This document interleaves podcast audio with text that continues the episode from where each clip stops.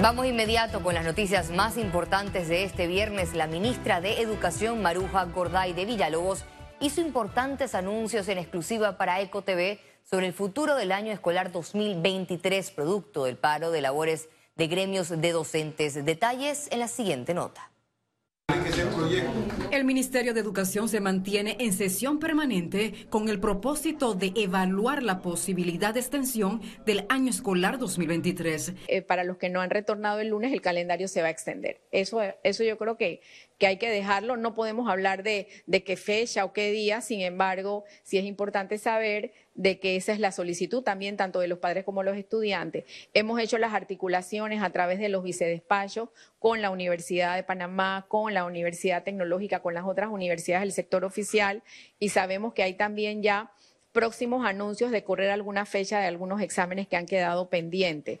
Por otro lado, la titular del Meduca aclaró que no se ha presentado solicitud para que los estudiantes terminen el año lectivo con un promedio de 2.5.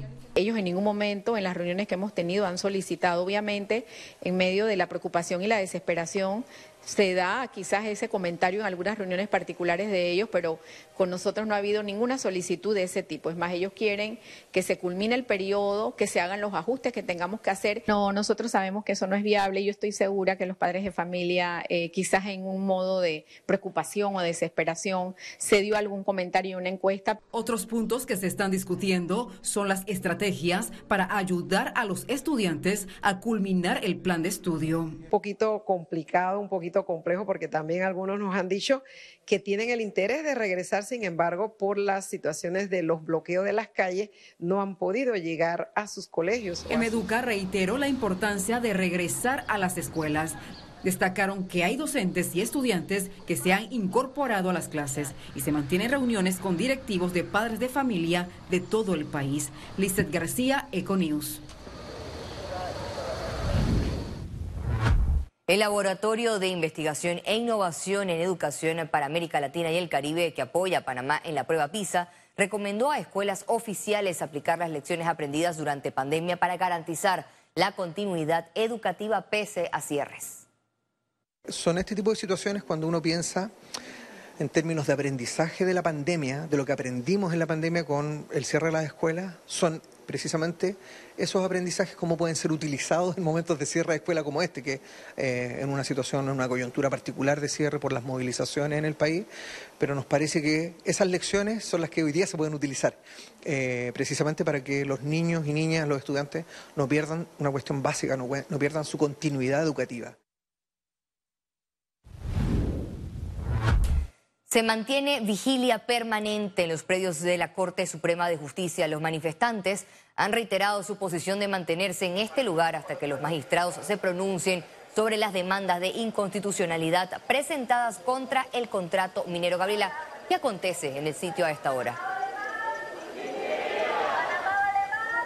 Buenas noches, Valeria. Como puedes observar a mis espaldas, todavía se encuentran varias personas aquí en este punto del Palacio de Justicia Gil Ponce, en el sector de Ancón. Anteriormente ellos se encontraban cantando algunas canciones, también como siempre estaban con sus consignas y ahora precisamente se encuentran realizando lo que podríamos llamar como una jornada explicativa. Están tratando de llevarle al pueblo ese mensaje que manifestó ayer el presidente Laurentino Cortizo y también la Corte Suprema de Justicia con ese llamado a una sesión permanente para el 24 de noviembre y es allí donde se declarará si es o no inconstitucional este contrato de la ley 406 entre el Estado y Minera Panamá. Nosotros más temprano pudimos observar que se encontraban aquí un grupo de personas luego de que sindicalistas y gremialistas habían llegado al sector en una mayor cantidad de personas, pero luego se retiraron. Como les mencionaba más temprano, tuvimos la oportunidad de hablar con algunos de los manifestantes que nos comentaron que ellos vienen de manera independiente aquí a apoyar. Nos hablaron que si es así, el 24 de noviembre ellos están esperando que no pase de esa fecha la decisión de los magistrados de la Corte Suprema de Justicia. Y también otra persona nos habló sobre las afectaciones que están teniendo el sector, sobre todo en la parte del turismo. Vamos a escuchar esas declaraciones van a estar en sesión permanente, pero que finalice el mismo 24. porque igual pueden finalizar dentro de 20 años como hicieron con la demanda de inconstitucionalidad del contrato anterior. Eso es lo que no queremos, porque más inclusive critican al Sutra y a los sindicatos y a los profesores, cuando ellos desde el 9 de noviembre pidieron que se derogara por una ley y no la han hecho. ¿Por qué? Porque a ellos les preocupaba esta situación. Que ya estamos pues para el 24 esperando la respuesta. Yo solo espero en Dios que esta respuesta sea una respuesta positiva por el bien del país, porque ya no podemos tener un país peleando grupos contra grupos y solamente debemos ir en una sola línea. Bueno, como pudiste escuchar, Valeria, a pesar de esos mensajes del presidente de la República y también de la Corte Suprema de Justicia, las personas se mantienen vigilantes y sobre todo a la vanguardia de saber qué es lo que va a pasar con ese contrato minero de la ley 406, de la cual ya dos procuradores de la Nación han manifestado que es inconstitucional. Por el momento nosotros nos mantenemos acá en los predios de la Corte Suprema de Justicia, por supuesto, para tener todos esos detalles a través nuestras pantallas y también nuestras redes sociales. Por ahora es parte de lo que le podemos informar en este punto. Regresamos contigo al estudio, Valeria. Gracias, Gabriela. Los manifestantes definitivamente no han bajado la guardia y con el transcurso de los días se suman otros gremios sindicales y sociales a la vigilia frente al Palacio de Justicia Gil Ponce en espera del fallo que emitan los magistrados sobre el contrato minero.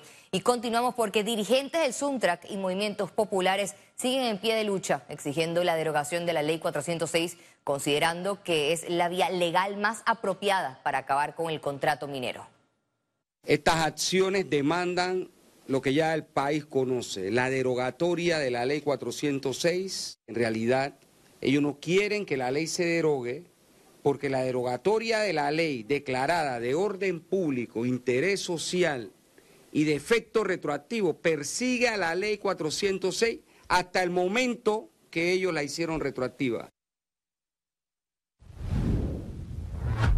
Tras los anuncios del presidente Cortizo sobre los avances de la moratoria minera en el país, eh, recibo de pago por concesión y próximas acciones en el país, surgieron reacciones. Ministerio de Comercio. El presidente Laurentino Cortizo se refirió por cuarta vez al país el jueves 16 de noviembre en medio de las manifestaciones en rechazo del contrato minero en Panamá. Pidió respetar la institucionalidad del país y esperar el fallo de la Corte Suprema de Justicia sobre la constitucionalidad o no del contrato. Acataré el fallo que emita la Corte Suprema de Justicia sobre la ley 406 del contrato minero. El Ministerio Público y la Fuerza Pública trabajan coordinadamente para cumplir las órdenes de aprehensión y conducción de quienes atentan contra la privación de la libertad individual, contra la personalidad jurídica del Estado, en su pronunciamiento, el mandatario anunció que el Ministerio de Comercio e Industrias canceló siete concesiones mineras por la nueva ley de moratoria. Además, manifestó que Minera Panamá pagó más de 567 millones de dólares al Estado por regalías e impuestos, pero que el dinero permanecerá sin uso en una cuenta restringida mientras avanza el proceso. Estas declaraciones generaron reacciones de distintos sectores. Que lo notorio es el tema del respeto al Estado de Derecho y que se va a tomar medidas dentro del marco de la ley en relación con los que cometen actos violentos. Yo creo que esos son temas esenciales. Lo importante es que haya una presencia de las autoridades, que haya una comunicación fluida. No me queda clara la explicación o la exposición de que eh, los dineros pagados por la empresa vayan a una cuenta que no sea la que regularmente utiliza el Tesoro Nacional, eh, y eh, esto me genera más preguntas o dudas que respuestas.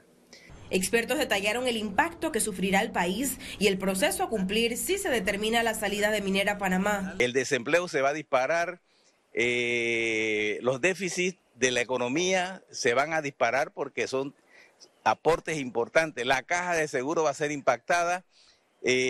proveedores que hoy viven precisamente de la actividad de la mina también van a ser impactados. O sea, esto, esto es una, un impacto negativo que tiene muchas dimensiones. A negociar la salida, algo tienes que negociar. Y eso es la parte que hay que estar consciente de eso. Este viernes se cumplieron 27 días consecutivos de concentraciones en rechazo del contrato minero. Ciara Morris, Econews.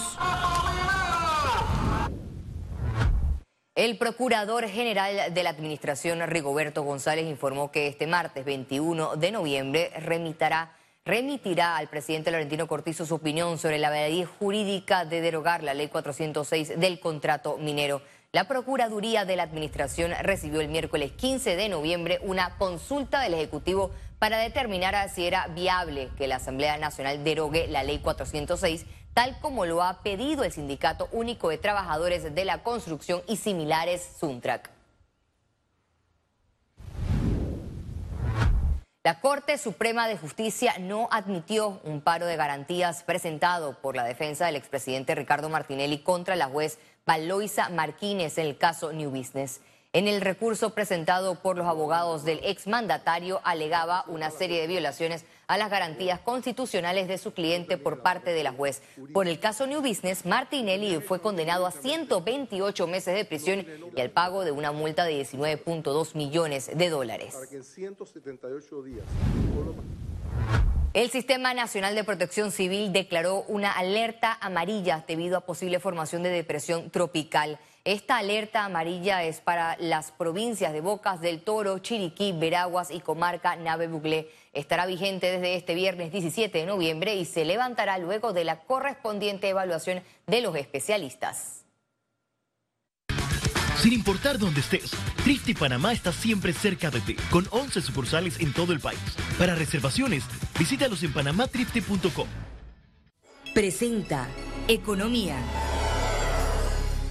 Los bloqueos de vías y carreteras a nivel nacional en rechazo al contrato minero por más de 25 días consecutivos continúan incrementando los efectos negativos en el país. En la siguiente nota, un balance.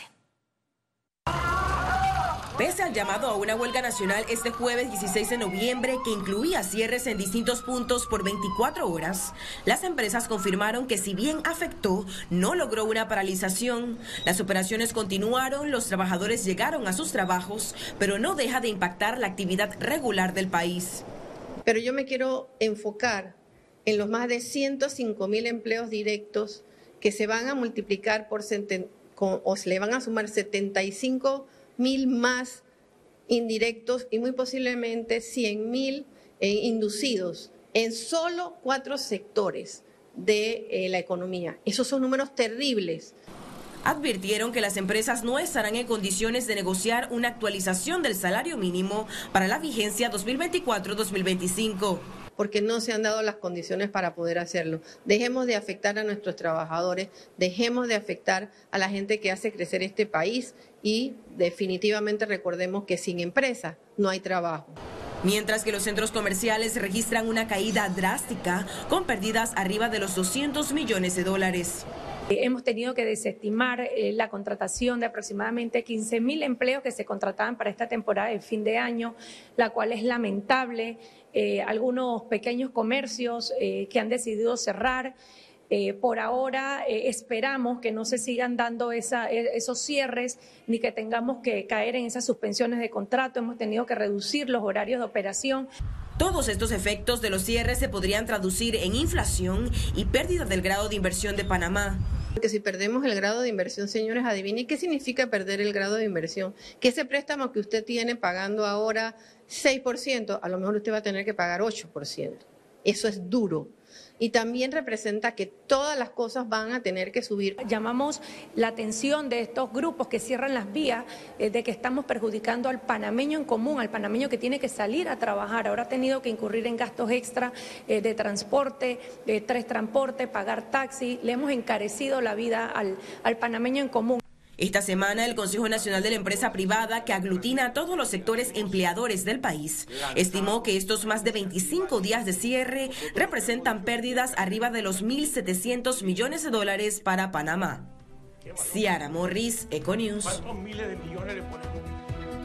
Al regreso, internacionales.